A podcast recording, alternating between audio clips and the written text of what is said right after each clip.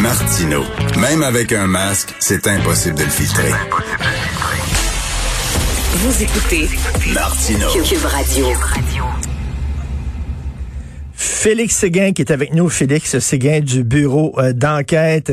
Et Félix, il y a un texte assez rigolo dans le Soleil aujourd'hui, je sais pas si tu as vu ça, mais le ministre des Finances, Éric Girard, il voulait stationner sa limousine devant son bureau sur le boulevard Charret-Est, mais il y avait un parcomètre. Alors, il l'a fait enlever. Il a fait enlever le parcomètre pour faire stationner sa Non, limousine. Non, Juste ça de- a manqué à ma revue de presse. Juste devant son bureau, moi ici, juste devant le studio de Cube Radio, là, je sais là, je me stationne, il y a un parcomètre là aussi, je pense que je vais essayer de le faire enlever. Tu sais ce que tu devrais essayer? Il y a des bornes électriques aussi qui gênent un peu le passage, qui doivent coûter Oui. à peu près 100 000 pièce. Essaie donc voir de les enlever. quelqu'un qui va venir t'avertir que tu, vas peut-être te ramasser en cellule, mon, mon Richard. Ben oui, je suis pas ministre, mais lui, il a le droit de les faire enlever. C'est rigolo. Euh, parlant, écoute, de, de, de, de, de gens qui, qui roulent carrosse, là, je parle pas de limousine, mais on parle euh, de cette fameuse luxueuse résidence euh, euh, de, de- d'un sénateur de Port-au-Prince. Oui, ça se complique pour euh, le sénateur Ronnie Célestin et sa femme, qui est aussi consul, l'une des consuls montréalaises euh, du pays des, euh, des Antilles. Alors, on vient d'ouvrir à Port-au-Prince une enquête formelle menée par l'unité de lutte contre la corruption. euh, à l'endroit de ces deux types-là. Qu'est-ce qu'ils ont fait? Ben d'abord, on va le dire, là, ils ont totalisé pour euh, 6,4 millions de dollars de transactions au cours des derniers mois, incluant euh, une résidence de 4 millions de dollars à Laval, sur le bord de l'eau, une très, très, très luxueuse résidence payée en argent comptant. Richard. Euh, et Ben ils oui. ont aussi, ben oui, ben oui, c'est sûr. Ils ont aussi accordé un prêt de 1,3 million à un certain Jean-François Châtaigne, euh, un Lavallois euh, d'origine haïtienne qui a démarré une entreprise avec le sénateur Célestin en, euh, en euh, 2020. Euh, Hugo Jonca, mon collègue dans le journal de Montréal, allez lire ça en fait parce que euh, il, il a réussi, puis ça fait un petit bout qu'on travaillait sur cette histoire-là avec Hugo. Euh, il a réussi à joindre M. Châtaigne en disant c'est quoi l'implication du sénateur haïtien, le Célestin, dans vos activités, dans vos entreprises? Il dit J'ai pas de commentaire à faire. Il a quand même reçu un prêt de M. Célestin. Il dit Qu'est-ce que va faire votre compagnie? En fait, Hugo Jonca, le journaliste, lui demande Qu'est-ce que va faire votre compagnie? Il dit n'importe quoi. Donc, tu sais, euh, c'est c'est assez important ce qui est en train de se passer là. Mhm. Euh, parce que tu sais une chose, puis on a déjà dit là, euh, le, le, le, le, le peuple haïtien n'arrête pas de souffrir Ben oui. quand les régimes se ouais. succèdent. Puis là, ben il y, a une- il y a- il y a une enquête formelle, mais le problème dans tout ça, c'est que hier, des, des, des nombreuses sources à Port-au-Prince et à Montréal me disaient c'est beau une enquête de, de la du genre de parquet pour la lutte anticorruption euh, haïtien, mais pour ce que vaut une enquête haïtienne, on peut se poser beaucoup de questions sur la suite des choses. Là. Euh, Dis-toi, tu sais, je sais pas si tu connais l'affaire Petro-Caribé euh, en Haïti. Bon, Non. je vais t'expliquer ça, OK? C'est super intéressant et c'est surtout démoralisant. Petro-Caribé, là, c'est le plus gros scandale politico-économique euh, à avoir frappé les Antilles au cours des dernières années. Euh, ça implique quatre présidents haïtiens, ça implique six gouvernements différents. Petro-Caribé, là, qu'est-ce que c'est? C'est que le Venezuela, qui, euh, qui, comme tu le sais, est un exportateur de pétrole brut, a permis à Haïti, en subventionnant, d'acheter le pétrole vénézuélien à des conditions de paiement qu'on pourrait dire, qu'on pourrait qualifier de préférentielles. OK. Ça, ça a commencé en 2005, ce programme-là, et ça, ça regroupe 18 pays. Donc, les plus riches ou les, les plus grands producteurs vont financer les plus pauvres pour qu'ils aient accès à, à du, à du pétrole. Et donc, Haïti étant le plus pauvre euh, de cet hémisphère, c'est bien sûr qu'il a un taux préférentiel. Sauf que, voici ce qui s'est passé. Parmi le parmi de- de l'argent du, du, du, fonds Petro-Caribé, il y a une, eu une dilapidation de près Hmm. de 4 milliards de dollars. Ben voyons donc. De 4 milliards de De dollars. la part des gouvernements d'Haïti qui ont siphonné de la l'argent. part, oui, en- qui ont détourné à leur profit la Incroyable. plus grande partie des bénéfices de ce fonds-là pour un montant de près de 4 millions de dollars, en particulier sous les mandats de qui? Michel Martelly, Jovenel Moïse. Jovenel Moïse qui s'accroche. Alors, c'est, c'est, il y avait aussi dans ça du financement pour des grands projets sociaux. Si tu vas à Port-au-Prince, près de la route de l'aéroport Maïgaté, euh, tu vas voir un, énorme viaduc là qui est à moitié terminé parce que les grands projets d'infrastructure qui avaient été imaginés pour être financés aussi avec ces fonds-là sont inachevés. Euh, c'est ce qui avait, entre autres, déclenché les manifestations contre la vie chère en Haïti, parce que tu sais que, euh, que, que, depuis quelques années, le prix de justement du pétrole qu'on devait subventionner a tellement augmenté. Euh, le prix du charbon, le prix de, des denrées. Donc, franchement, écoute, quand c'est pas, il n'y a pas d'accusation hein, pour ça. Euh, euh ça, n'a ça, ça, ça pas d'allure. Je ne, je ne savais pas ça. Je suis très euh, content que tu m'en parles. Et écoute, Haïti, quand c'est pas des tremblements de terre, c'est de la corruption endémique, c'est la dictature. Et euh, comme beaucoup de Québécois, moi, je vais de temps en temps en République dominicaine. Et c'est, ils sont sur la même île. Hein. c'est exactement la même île qu'Haïti, les mêmes ressources naturelles, la même situation géographique. Oui. Euh, en République dominicaine, les gens sont pauvres, bien sûr, mais pas, pas dans un état de pauvreté comme en Haïti. Et on regarde ça, et on dit quand est-ce qu'ils vont pouvoir s'en sortir?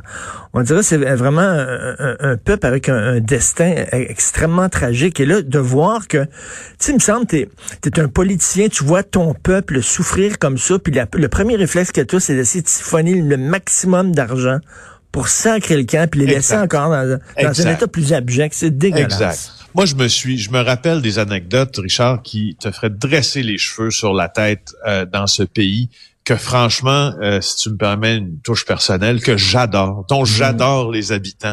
J'adore être à Port-au-Prince.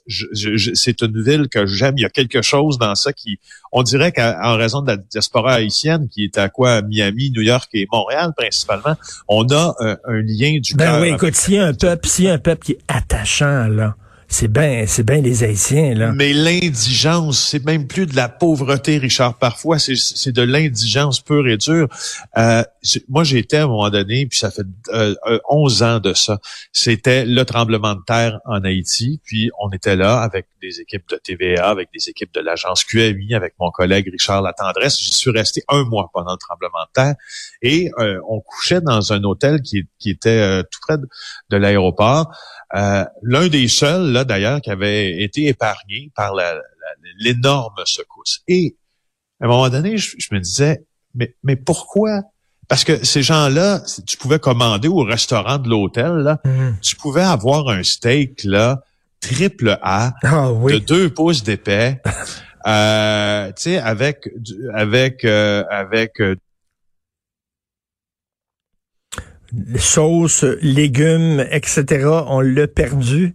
Alors, euh, ben ça, c'est souvent ça, les journalistes qui vont à l'étranger. Hein. Tu vis dans des situations, euh, tu es dans un hôtel luxueux avec la piscine et tout ça, alors que le pays euh, tire Oui, c'est ça, mais on m'a dit comment, on m'a dit d'où venaient ces steaks-là. Et ça, c'est une affaire que je, que je n'ai jamais oubliée. C'est que ces steaks-là, venait euh, d'une était disons fourgué dans la la, la, la cargaison là euh, de certaines ONG qui envoyaient des trucs euh, ah, en Haïti. Puis c'était un genre de bac chiche pour le propriétaire de l'hôtel pour je ne sais pas trop quoi mais c'était cette cette cette puanteur là si tu veux euh, de, de, de, de, richissimes propriétaires qui servaient dans le gros steak puis à côté de chez eux, ça crève. Tu sais, c'est toujours ces inégalités-là qui sont très marquées en Haïti. Enfin, bref. Euh, hmm. ben, mais merci de ce, témoignage-là, très, très, très touchant. Écoute, on, revient ici. Ça a l'air que je pense que les gens se, se demandent, mon Dieu, est-ce que ça va bien dans le crime organisé avec la pandémie C'est une entreprise du bien de chez nous. C'est un joyau du Québec. Là. Alors, est-ce que ça a l'air ça va bien quand même malgré la pandémie? Ben, écoute, ça va, le crime organisé va toujours bien aller. C'est sûr qu'il va toujours s'ajuster. Puis le dernier rapport du Service canadien euh, de renseignement criminel, à ne pas confondre, hein, euh, il y a le Service canadien de renseignement de sécurité, ça c'est les espions, le SCRS, puis le Service canadien de renseignement criminel, ça c'est un organisme qui collige les différentes données sur les grands phénomènes criminels du pays. Alors, on a finalement publié le rapport euh, sur le crime organisé au Canada en 2020.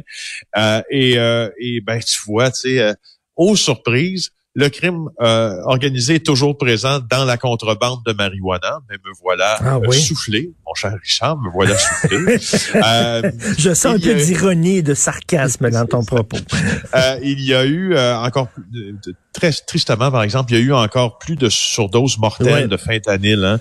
Euh, tu sais que c'est 40, plus, 40 fois plus puissant que, que, que l'héroïne, alors ça a augmenté. Euh, puis ça a augmenté là euh, de plus que 50% Puis c'est les crimes organisés qui ont les mains là-dedans, encore.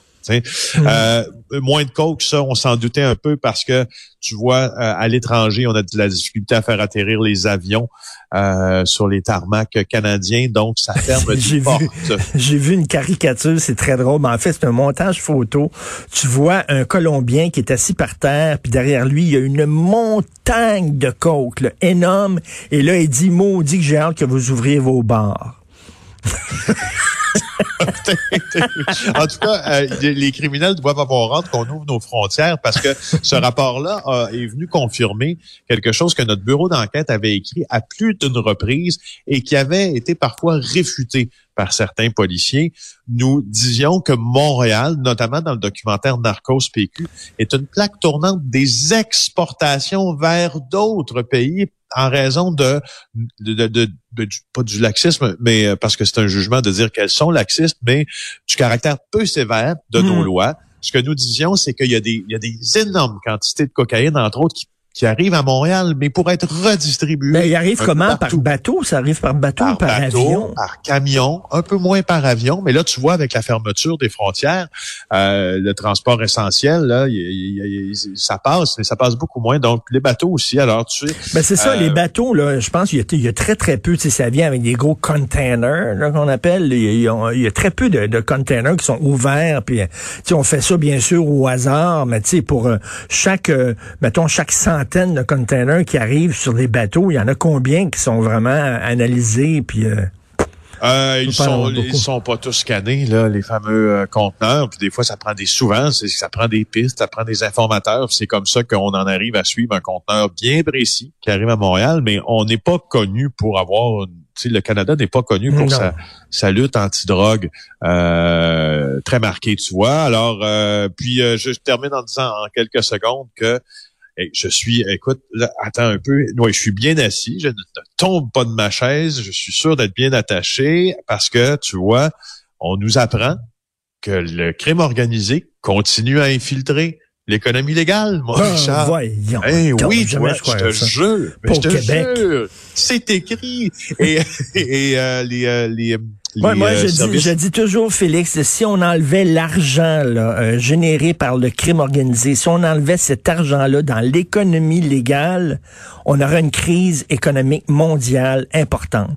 Il y a des milliards de dollars qui sont réinvestis, qui viennent de la vente de drogue et tout ça, qui sont réinvestis dans l'économie légale. Mais en tout cas, Ben c'est vraiment... C'est 113 milliards de dollars au, dans la fourchette là au pays, c'est entre 45 et 113 milliards Aïe, selon le service canadien de renseignement criminel. Merci, Félix. Alors, voilà. Bon week